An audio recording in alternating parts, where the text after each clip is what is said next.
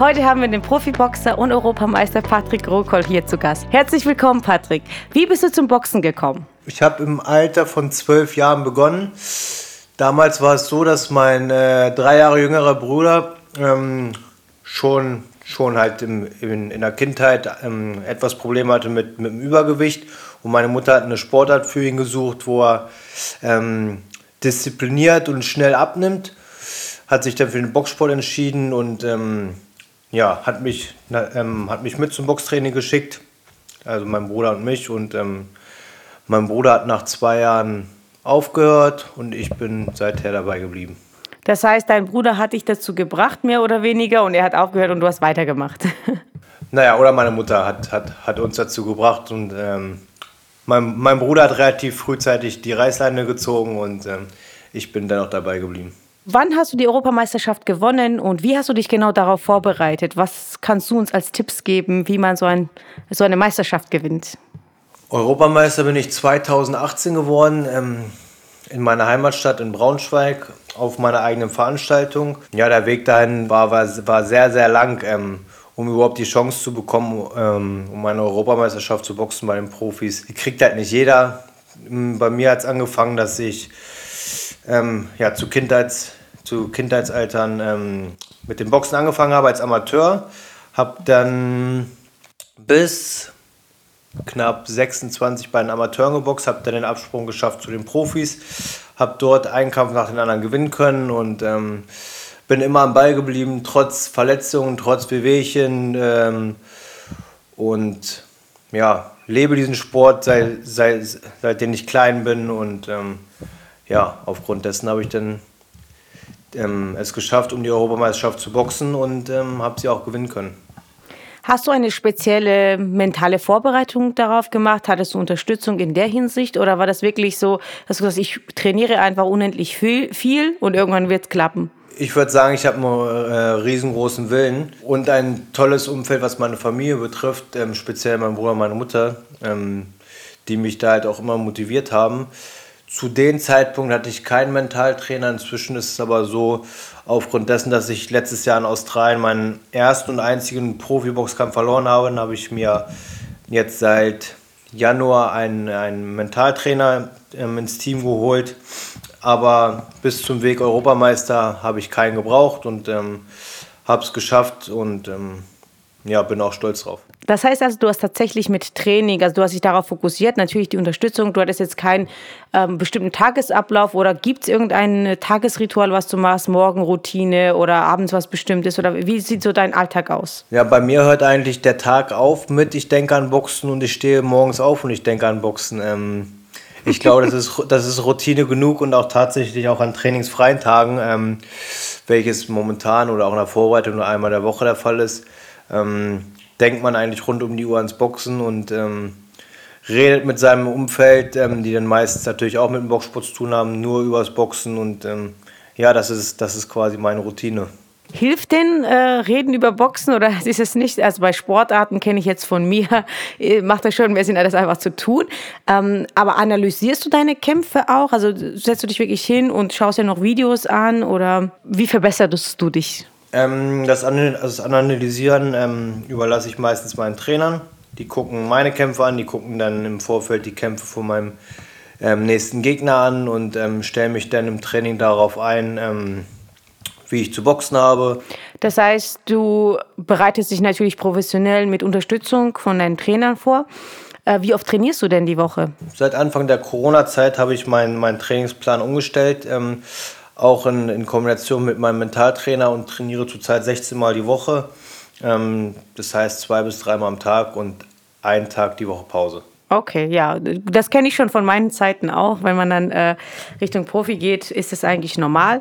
Äh, dementsprechend ist sicherlich auch deine Ernährung drauf angepasst, würde ich sagen, oder? Hm, ganz, ganz, genau. Also ich, ähm, ich ernähre mich eigentlich mein Leben lang schon, schon ausgewogen und gut. Ähm, habe vor knapp zwei Jahren mal einen Stoffwechseltest durchführen lassen bei mir über Speichel und habe jetzt ähm, Anfang des Jahres mal, mal meinen Stoffwechsel mal komplett ähm, mir durchgelesen und ähm, habe da angefangen, mein, mein, mein, meine komplette Ernährung umzustellen. Ich esse keinen Reis mehr. Reis ist für mich enorm schlecht und esse beispielsweise als, als Kohlenhydrat ähm, Mahlzeit esse ich dann hier so Buchweizen, Quinoa und ähm, Okay, also du bist quasi ähm, bis dato was hattest du das nicht angepasst, aber jetzt hast du das quasi jetzt noch mal ein bisschen mehr optimiert, kann man so sagen. Genau, also ich habe eigentlich im, im Vergleich zu einem normalen Burger mich immer schon gut ernährt, aber dennoch nicht perfekt ähm, für meinen Stoffwechseltypen und ähm, das, das habe ich jetzt umgestellt seit Anfang des Jahres. Also was ich so raushöre ist, um die, sich auf einen Wettkampf vorzubereiten oder Ziele zu erreichen, letzten Endes war das ja auch dein größtes Ziel, wo du hingearbeitet hast, äh, ist eigentlich nur fokussieren. Wäre so dein Tipp, was ich hier so rausgehört habe? Oder gibt es noch irgendwas, was du den Menschen auf den Weg geben kannst? Ja, ähm, klar ist halt, dass, dass, dass du nicht jeden Tag ähm, gleich fokussiert bist und gleich motiviert bist. Und ähm, eigentlich geht es darum gar nicht. Letztendlich, wenn man nach einem Plan arbeitet und ein Ziel vor Augen hat, ähm, dann hat man den durchzuarbeiten und ähm, dann kommt die Motivation irgendwann, wenn man in einem Loch war, wieder von alleine. Das heißt, du hast auch so Phasen, wo du keinen Bock hast, aber genau darum geht es ja in diesen Phasen dann trotzdem zu trainieren oder trotzdem ein Ziel festzuhalten, auch wenn du keine Lust hast. Oder sagst du dann auch wirklich, nee, ich mache jetzt eine Pause? Nein, das, das ist mein Job. Also, also es gibt eigentlich ähm, keine Lust, keine Lust gibt es bei mir nicht. Ähm, aber ich habe natürlich auch Tage, wo es mal nicht so funktioniert, wie ich es möchte. Solch einen Tag hatte ich beispielsweise letzten Freitag. Dort musste ich harte Intervallläufe auf dem Laufband absolvieren und ähm, bin bei der Hälfte fast zusammengebrochen, ähm, weil mein Puls bei knapp über 200 war und ähm, wollte eigentlich schon aufgeben und ähm, war extrem sauer auf mich selbst und war halt einfach nicht mein bester Tag und ähm, musste mich dann aber auch zusammenreißen und habe das Training trotzdem noch ähm, zu Ende durchgezogen. Das ist, klingt auf jeden Fall nach, ein, äh, nach einem Europameister. Trotzdem durchzuziehen, obwohl das äh, hart wird. Und wie bist du, du hast jetzt gesagt, ähm, das erste Mal verloren. Wie bist du damit umgegangen? Mit Verlust oder beziehungsweise mit ähm, ja, Misserfolg, kann man schon sagen. Ja, das war, das war so mit die schwierigste Zeit, würde ich sagen, in meinem Leben. Aber einfach, weil die weil die Niederlage anders zustande gekommen ist, wie ich es mir oft habe. Die ist nicht zustande gekommen aufgrund dessen, weil mein Gegner einfach sportlich besser war, sondern weil man mich einfach von, von A bis Z gelingt hat. Ähm, man hat mir Flüge gebucht nach Australien. Statt 22 Stunden waren wir 37 und auf dem Rückweg 42 Stunden unterwegs, kein Business Class. Holzklasse, habe ähm, im Vorfeld einen Tag vor der Abreise einen Hexenschuss erlitten. Ähm, dann wurde keine Dopingkontrolle, durch, Dopingkontrolle durchgeführt. Dann haben wir in einem ganz miserablen Hotel geschlafen, ähm, habe richtig mit Jetlag zu, ähm, zu kämpfen gehabt und ähm, es wurde mit, ähm, mit verschiedenen Handschuhen geboxt, obwohl, obwohl das Regelwerk sagt, dass man mit gleichen Handschuhen boxt. Und ja, dort ist so viel Mist, Mist passiert, dass ich im Nachhinein mich halt ärgere, weil ich halt nie weiß, wie der Kampf ausgegangen wäre, wenn, wenn der Kampf auf neutralem Boden passiert wäre, mit, wo, wo es wirklich dann nur nach dem Regelwerk gibt und, ähm, und es einfach fair ist. Ähm, das heißt, du hast das jetzt, ähm, das hatte ich nicht persönlich mitgenommen, sondern hast es objektiv betrachtet und äh, analysiert. Doch schon. Ähm, weil wenn man sowas nach außen tritt, dann äh, hört sich sowas für, für viele, für viele, die einen vielleicht auch nicht, nicht so mögen oder ähm, die ja nicht leiden können, für viele hört sich das nach einer Ausrede an. Und ähm, es war auch wirklich teilweise so, dass ich auf der, auf der Straße angepöbelt worden bin, nach dem Motto, na, Australien war wohl nicht von irgendwelchen Betrunkenen. Und dann muss man sich halt zusammenreißen, dass man, dass man da nicht die Kontrolle verliert. Und ähm, dann war es dann auch so, dass viele Scheiße im, im, Internet geschrieben haben und dann meine Familie auch mit reingezogen worden ist. Und ähm, ja, das war definitiv keine schöne Zeit. Und die war auch nicht einfach, einfach zu überbrücken. Und ich habe dennoch zwei Monate nach meiner Niederlage, zwei Monate später habe ich schon wieder geboxt. Ich habe mich überreden lassen, ähm, ich soll mich doch nicht runterziehen lassen und ähm, ich soll den Leuten doch ähm, die Stirn bieten. Und das habe ich dann auch getan. Und dann war es dann tatsächlich so, dass das erste Mal in meinem Leben, dass ich zum Ring ausgerufen worden bin und dass ich teilweise Buhrufe gehört habe und ähm, für den Moment war es okay, aber im Nachhinein muss man sowas halt auch erstmal verarbeiten, dass, dass man merkt, okay, ähm, jetzt bist du einmal gestolpert und jetzt ähm, siehst du eigentlich, wer Freund, wer Feind war und dass, dass die Welt nicht nur ähm, so wunderschön ist, ähm, wie sie vorher war, wenn man nur gewonnen hat. Das kann ich vollkommen nachvollziehen. Ich glaube, da, äh, das hat schon jeder erlebt, der irgendwie sich nach außen präsentiert, ob sportlich oder irgendwie auf irgendeine Präsentierteller steht, wo man viel von anderen beurteilt wird.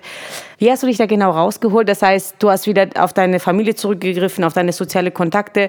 Würdest du sagen, dass es, dass es das ist, was dir Kraft gibt? Erstmal habe ich mich von, von ganz, ganz vielen Leuten in meinem Umfeld getrennt, die halt vorher gesagt haben, äh, es kann kommen, was will. Ähm, wir sind immer an deiner Seite, wo, wo sich dann rauskristallisiert hat, dass es nicht der Fall ist. Ja, eigentlich, eigentlich zog sich dieser dunkle Faden also durch das ganze 2019. Ich habe zwar meine Kämpfe alle gewonnen, aber konnte für mich nie so überzeugen, wie sportlich, wie, wie ich es vorgehabt habe. Dann habe ich Ende November, Anfang Dezember letzten Jahres habe ich noch einen Bandscheibenvorfall erlitten und habe mir ein Band zwischen zwei Wirbelkörpern angerissen und ähm, damit war das Jahr vollkommen für mich gelaufen und eigentlich muss ich sagen, bin ich aus diesem Loch erst richtig rausgekommen, seitdem ich jetzt mit meinem Mentaltrainer zusammenarbeite und ähm, ja, bin jetzt auch wieder richtig stark geworden in der Zeit, wo die meisten schwach werden, in der Corona-Phase. Ähm, ich habe diese Zeit jetzt genutzt, um, um, um wirklich an mir zu arbeiten, sei es mental als auch körperlich oder an, an irgendwelchen Schwachpunkten.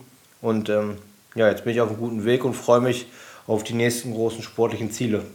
Das ging doch toll, äh, dass du die Zeit auch so gut genutzt hast. Wir ja auch. Wir haben den Podcast ja gestartet. Äh, ich bin auch ähm, absolut dafür, dass Niederlagen dafür da sind, dass man wächst und dass man sich weiterentwickeln darf und kann dadurch. Das heißt, wenn man immer gewinnt, kennt man das ja gar nicht. Und ich glaube, manchmal ist es gar nicht so schlecht, mal Niederlagen zu erleben. Dadurch wird man stärker und besser. Und das äh, zeigst du ja natürlich jetzt live und äh, sehr nett, dass du das mit uns geteilt hast. Was sind denn genau deine nächsten Ziele? Also worauf können wir uns freuen? Die nächsten Ziele, ich warte jetzt wirklich auf große Kämpfe. Ähm, geplant war, dass ich in 2020 zwei richtig große Kämpfe mache, dass ich auf gute Angebote warte gegen Spitzenleute äh, der Weltboxe. Ähm, naja, jetzt müssen wir gucken, wann, wann es überhaupt wieder richtige Veranstaltungen gibt. Und ähm, Fakt ist, ich möchte dieses Jahr schon noch zweimal boxen. Ähm, und davon soll es dann auf jeden Fall Minimum ein starker Gegner werden. Und ähm, da möchte ich auf jeden Fall dann vielleicht sogar als vermeintlicher Außenseiter überzeugen und ähm, ja, ganz oben anklingeln. Das klingt doch nach einem Plan. Vielen, vielen Dank für deine Zeit und für deine Ehrlichkeit und die innere Motivation, die, glaube ich, viele erreichen wird. Hast du noch irgendetwas zu sagen, was du den Leuten mitgeben möchtest? Gar nichts. Ich bin müde, ich habe Durst. Ich hab Durst. Arbeitet an euren Zielen, bleibt dran, wie der Patrick. Und ähm, ja, danke fürs Zuhören. Dankeschön.